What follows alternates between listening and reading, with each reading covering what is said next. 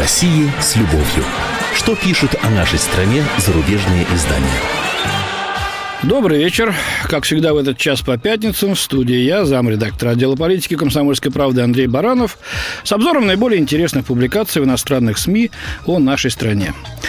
Ну, эта неделя, как и вся предыдущая, прошла под знаком той рокировки, тех перестановок в российских политических верхах. Я имею в виду согласие Владимира Путина баллотироваться на третий президентский срок в марте будущего года и готовность нынешнего президента Дмитрия Медведева возглавить э, правительство при президенте Путине, если он будет избран. Естественно, эти э, предстоящие изменения заставили наших коллег э, журналистов за рубежом э, судить и рядить о том, что сулят э, эти события Западу и миру в целом. Ну, давайте посмотрим. Вот Франсуа Лафарк из французской э, Леко пишет, если Владимир Путин вновь станет главой государства, не стоит заранее предсказывать ориентацию э, его будущей внешней политики, так как международный контекст сейчас совершенно иной. Сегодня соотношение сил в мире кардинально изменилось. Америка завязывала в Афганистане и Ираке и столкнулась с беспрецедентным финансовым кризисом с момента Второй мировой войны. Для России, с тревогой следящей за мирным подъемом Китая, угроза исходит главным образом с Востока, подчеркивает автор.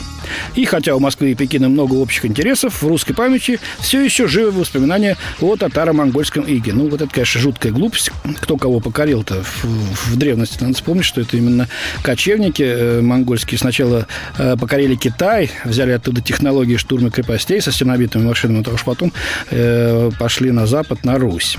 Э, ну вот считают, что вот оттуда зятчина, как, видимо, полагают э, французское издание, э, угрожает России. Э, но, тем не менее, это давность, а вот что ныне? А ныне демографический дисбаланс между э, граничащими с Россией регионами Китая и российским Дальним Востоком.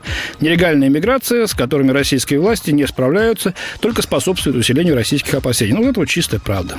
Тут ничего не скажешь. Россия Владимира Путина всецело заинтересована в установлении более тесного партнерства с Евросоюзом, который несет значительные выгоды продолжает обозревать. Чтобы гарантировать бесперебойные поставки энергии, Евросоюз поощряет промышленное партнерство с Россией направление на создание взаимосвяз... взаимозависимости э, и э, дальнейшей интеграции, пишет газета. А вывод месье Лафарк делает такой. Третий срок Владимира Путина не обязательно будет повторением его первых лет правления. Прагматизм может толкнуть Россию на сближение с западными демократиями, тем самым со временем открыв путь институциональным изменениям.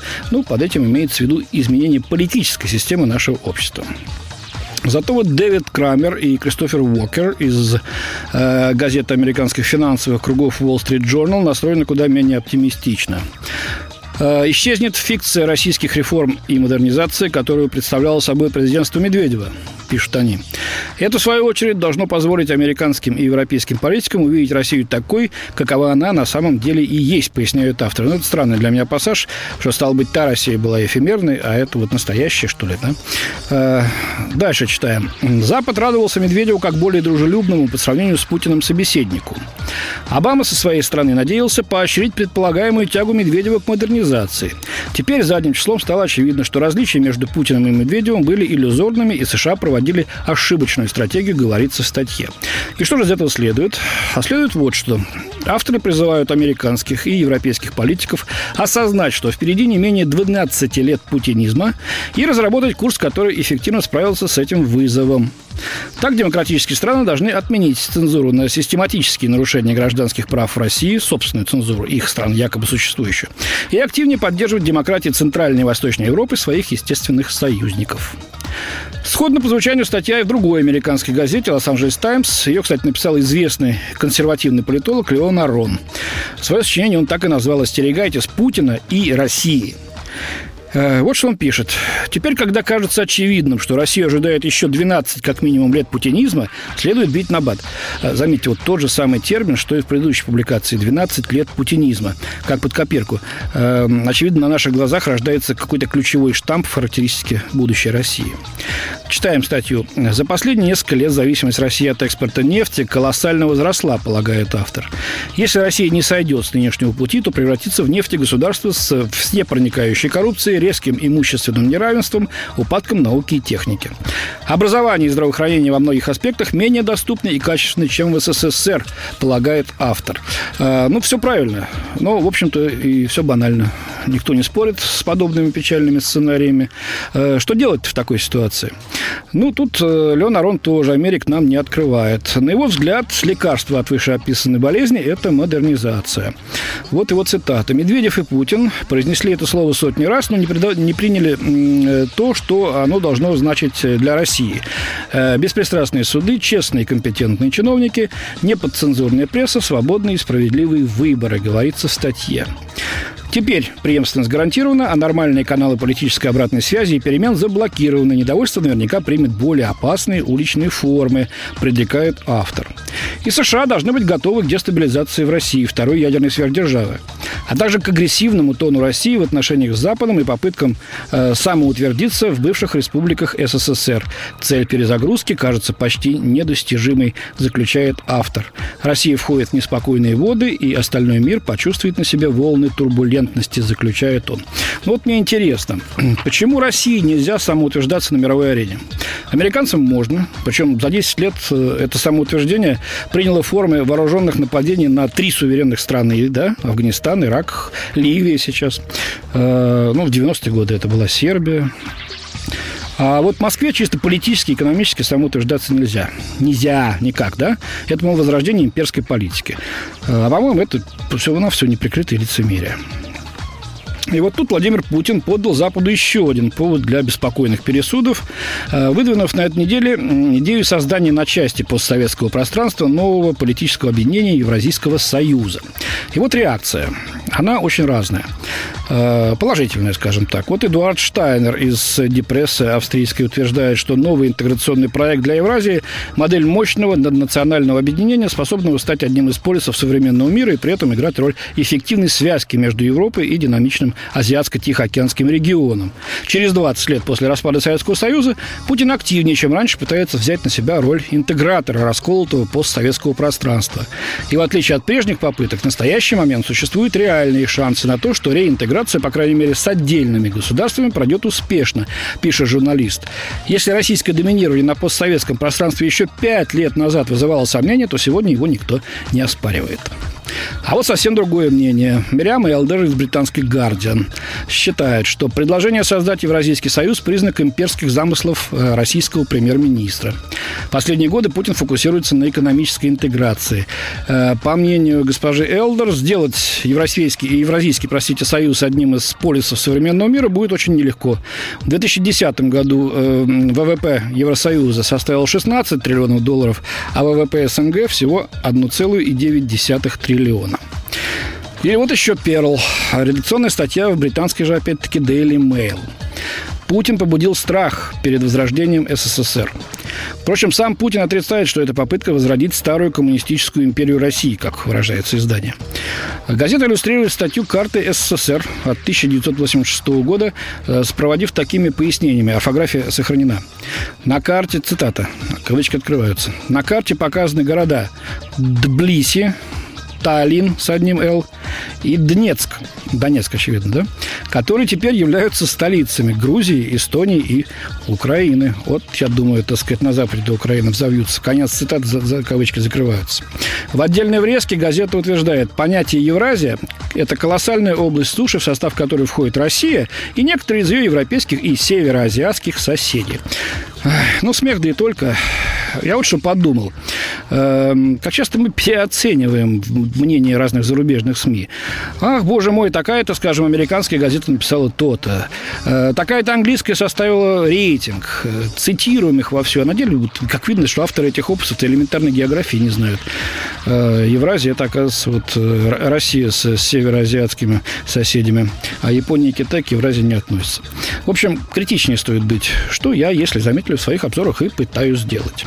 И вновь о Владимире Путине. Ну, что поделаешь, он был, пожалуй, основным ньюсмейкером у нас на этой неделе. Западная пресса комментирует высказывание Дмитрия Пескова, пресс-секретаря главы правительства России.